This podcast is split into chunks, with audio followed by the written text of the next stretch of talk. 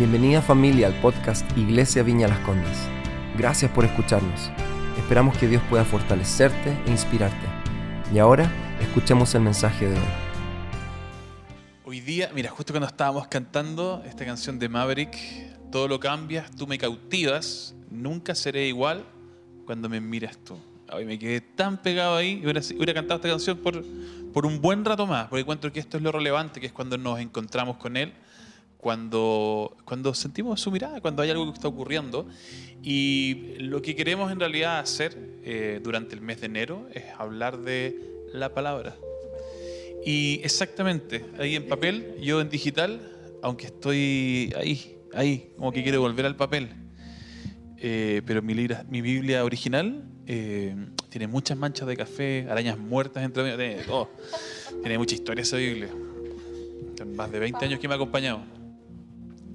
Eh, pero queremos hablar de la palabra de Dios, eh, que generalmente lo vemos como desde un lugar técnico. Hicimos un programa este, este último tiempo, ahí con nuestra querida Carlita y con eh, Verguño, que se llama Verbo, porque lo que hacemos en realidad es estudiar la Biblia. Pero lo que hemos querido ahí, lo que también queremos hacer este mes, es no solamente acercarnos a la Biblia como algo técnico, sino como realmente poder escuchar la voz de Dios para nosotros. Eh, no, solo ir a leerla, sino poder escuchar cómo Dios nos habla de manera directa a cada uno. Porque la palabra de Dios, la Biblia, y se llama la palabra de Dios, eh, está en la cámara equivocada, eh, la palabra de Dios misma en realidad es su voz para nosotros. Y eso es lo que es clave. Eh, siempre me acuerdo que mi amiga Lulú decía, este es el único libro que se lee junto con su autor. Aquí está, como estábamos recién hablando aquí con la Vale, que está el Espíritu Santo acá.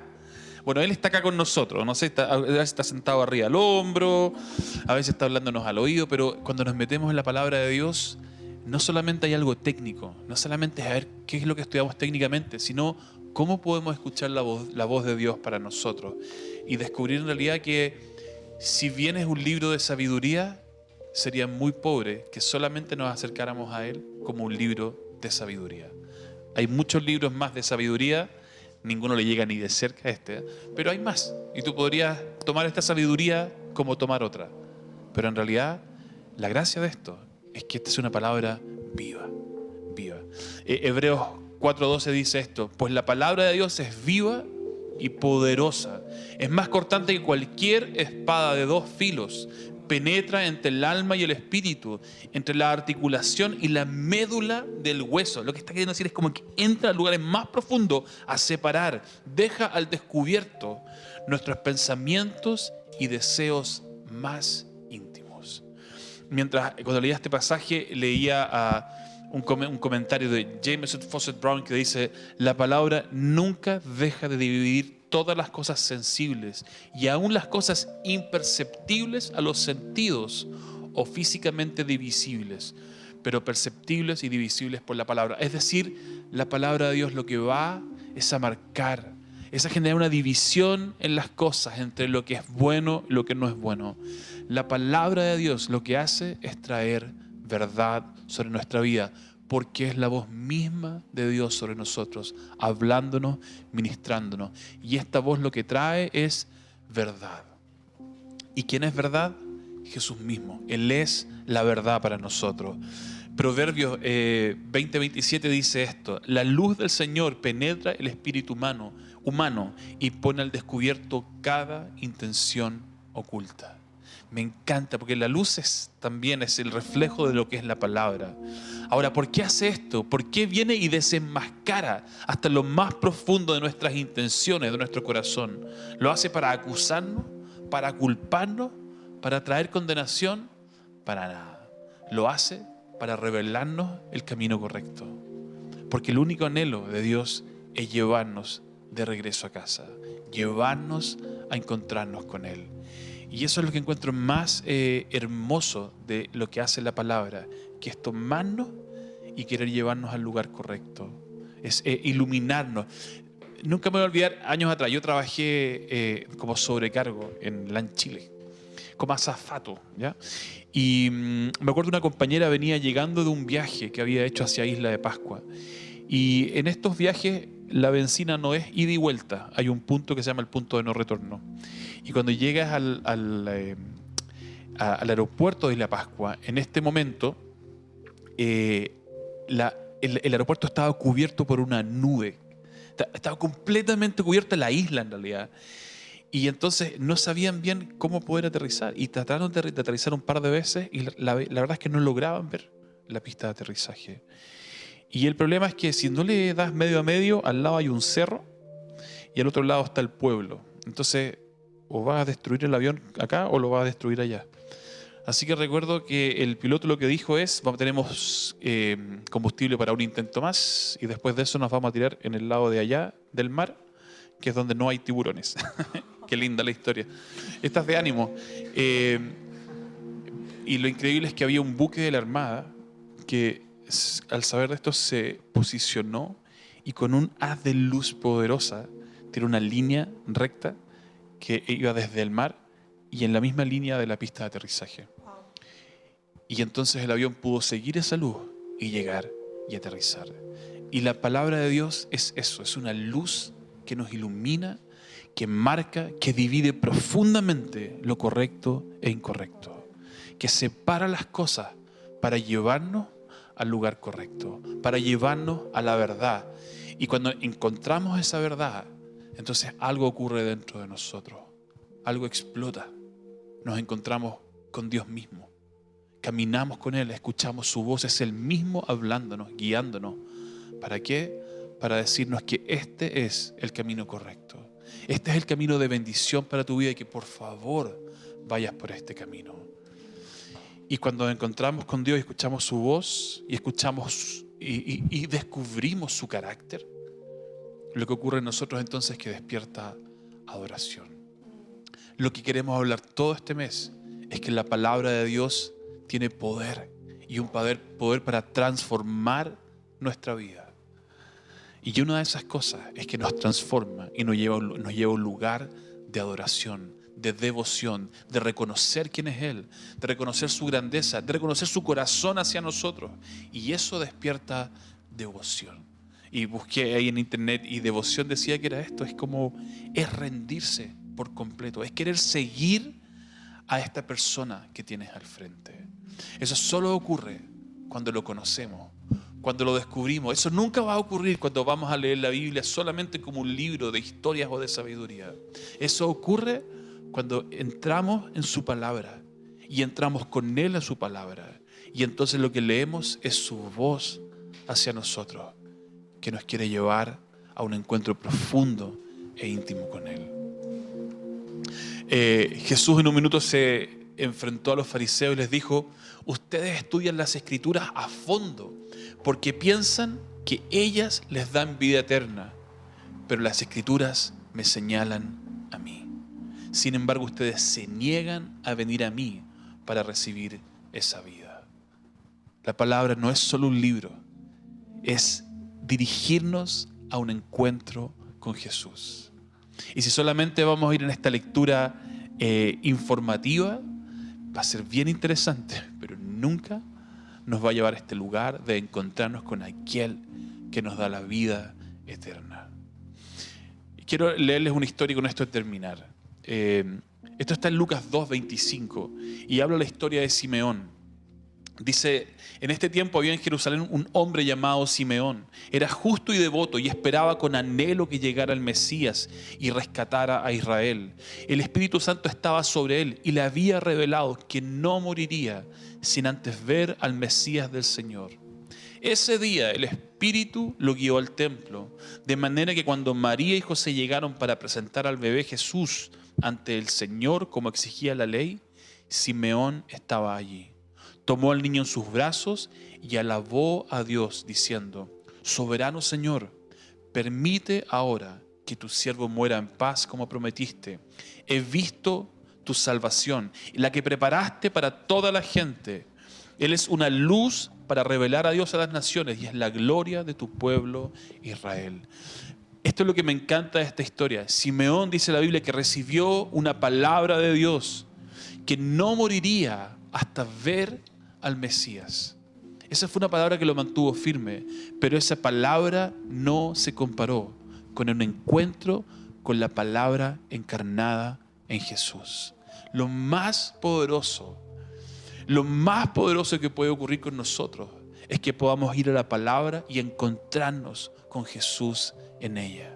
Encontrarnos con este Jesús encarnado. Tener un encuentro como el que tuvo Simeón, donde había recibido una palabra que lo mantenía en fe y en ánimo, pero finalmente se encontró con la palabra encarnada y entonces lo que hubo en él fue una explosión de adoración. Señor, ya puedo morir tranquilo. ¿Qué mayor expresión de devoción para aquellos que peleamos por todos los lados por no morir, por temor, que decirle a Dios, en realidad, con esto no quiero más, estoy pagado. Si quieres ahora, toma mi vida, tómala, porque mis ojos han visto al Mesías. He visto tu salvación, lo que preparaste para toda la gente. Y creo que esa parte la que me gusta que dice que lo preparó para toda la gente. Eso, esa revelación, se transforma en adoración. Es que Él es un Dios que ha preparado salvación para todos. Y cuando tú te das cuenta y descubres a este Dios, lo único que quieres es adorarle y reconocerle, pero también quieres seguirlo el resto de tu vida y en este caso de Simeón, el resto de la eternidad. Así que, querida familia, lo que quiero animarlos y dejarles un desafío para esta semana es que puedan ir a, la Biblia. Ojalá, si no estás leyendo hoy día un evangelio, toma un evangelio. Toma Marco, es de mis favoritos, amo Marco.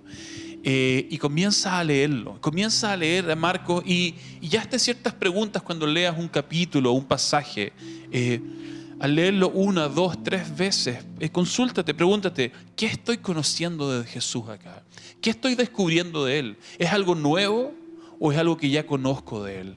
Y, cuando estoy descubriendo y estudiando estas cosas, em, ¿con qué imagen me quedo de Él? Em, ¿Creció mi imagen de Él? Porque a veces descubrimos cosas nuevas, pero a veces nos pasa que leemos un versículo diez veces y más que descubrir cosas nuevas, en realidad la verdad que teníamos crece, se expande, se refresca, trae un nuevo sabor a nuestra vida. Y, yo quisiera animarte en esa dirección. Métete a los evangelios porque no hay nada mejor que vayas a leer las historias de Jesús y que Él te las vaya contando. Así como, como un abuelo que sienta a su nieto en la, en la pierna y le dice, te voy a contar las historias de, de mi juventud. Escucha estas historias que tengo para ti.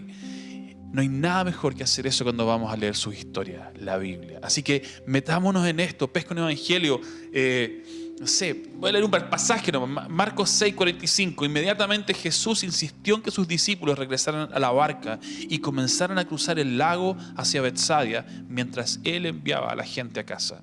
Cuando leí este pasaje, que, porque justo ahora estoy leyendo Marcos por enésima vez, que me encanta, me, me impactó este pasaje. Porque ustedes, como van a, van a venir leyendo de antes, se van a dar cuenta que Jesús viene de varios días muy largos con sus discípulos trabajando, ministrando a la gente. Y en este último día, donde Jesús viene de haber alimentado a los 5.000, que no son solo 5.000 personas, son como 15.000, 20.000, no tenemos idea cuántos son realmente, Jesús finalmente, en el cansancio que había, se habían ido incluso a un lugar a descansar y se encuentran con esto, más gente, más multitud, bueno, más oración entonces, les dice a sus discípulos, ustedes vayan, ustedes crucen, yo voy a despedir a la gente. Pero es un solo versículo que hago un, detenernos. Y cuando veo esto digo, es que la capacidad de Jesús de ver no solamente a la multitud, sino de ver a los suyos y de querer cubrirlos y de querer darles descanso. Y, y me encanta esta idea de un Jesús que no nos quiere ver fundidos y los cristianos somos secos para fundirnos y andar con un olor a quemado porque lo hacemos todo por el Señor, porque somos victoriosos y nunca nos cansamos. Mula, estamos muertos a veces. Y Jesús, ¿qué nos dice? Acá tenemos un ejemplo. Vayan. Yo voy a despedir a la multitud. Ustedes, vayan. La mala pata es que cuando iban cruzando el otro lado les salió una tormenta. Y Jesús que estaba orando en el cerro los ve y dice, bueno, voy a ir a ayudarlo y calma la tormenta. Y todo lo que hace Jesús no tiene solamente que ver con la multitud, que también tiene que ver como con los suyos, cuidar a los suyos. Y eso a mí me hace adorarle. El corazón de Él me hace adorarle, pero sobre todo me hace confiar en Él y decirle, yo quiero depositar mi vida debajo de ti. Yo, yo quiero ir contigo, lo que me digas. Porque cuando veo ese carácter, yo realmente confío en Él. Y entonces despierta no solo adoración, sino también devoción. Como ese asombro de estar en la presencia de Dios, simplemente reconocerlo, conocerlo a Él y conocernos a nosotros en Él. Qué tremendo tits, tremendo tiempo. Gracias por esa palabra, por animarnos también a, encontrar a Dios en la escritura y no solo a encontrarlo a Él, sino que a encontrarnos a nosotros en ese espacio. Porque al final cuando estamos adorando a Dios, cuando estamos entregando todo nuestro ser, nos estamos literal invirtiendo en Él, es cuando nuestro verdadero valor viene y somos encontrados, somos vistos, somos amados, somos llenos de propósito. Así que podemos tomar un minuto para adorar el nombre de Jesús. Espíritu Santo, gracias por tu palabra. Gracias porque podemos encontrarte en un libro, Dios. Nos dejaste tu carácter, nos dejaste tu persona, nos dejaste tu esencia en un lugar que podemos ver cercano, que podemos tocar, que podemos abrazar. Cuando estamos en tiempo de dificultad, podemos abrazar esta Biblia en nuestro pecho y podemos recitar el Salmo 27, el Salmo 91. Sabemos que tenemos una esperanza. Jesús, te adoramos, te adoramos, te adoramos por tu cercanía, te adoramos por, tu, por, simplemente estar acá con nosotros, por tenerte en tu palabra, por tenerte en encuentros, por, por poder llamar tu nombre. Así que Jesús, sé el Rey de nuestro corazón, sé nuestro Dios. Te entregamos este momento. Gracias, papá. Gracias por tu amor. Y gracias por dejarnos una palabra tan poderosa, con la capacidad de, penetrar y de traer tal revelación a nuestra vida. Por tener un libro, como decía la Vale, que tiene la capacidad de hablarnos de manera tan profunda y tan real. Y gracias por sobre todas las cosas, porque eso está ahí, con el único anhelo de llevarnos a ti de llevarnos a encontrarnos contigo, porque sabes que si no estamos en tu presencia, nuestras vidas serán miserables, en una constante búsqueda de algo que ni siquiera entendemos, en un constante intento de traer cosas que puedan llenar un espacio vacío que solo puede ser lleno por ti. Gracias por buscarnos, gracias por no sentirte ofendido por nosotros, sino porque nos buscas una y otra vez. Gracias por dejar tu palabra y que sea tan relevante y de tanta revelación para nosotros, Señor. Amén. Gracias nuevamente por haber escuchado. Esperamos que haya sido de gran bendición para tu vida. Si quieres estar al tanto de nuestros mensajes, asegúrate de seguirnos y, por qué no, compartirlo con tus amigos. Para más contenido de la iglesia y cómo conectarte, ve a nuestra aplicación móvil y sitio web iblc.cl. Un gran abrazo y que Dios te bendiga.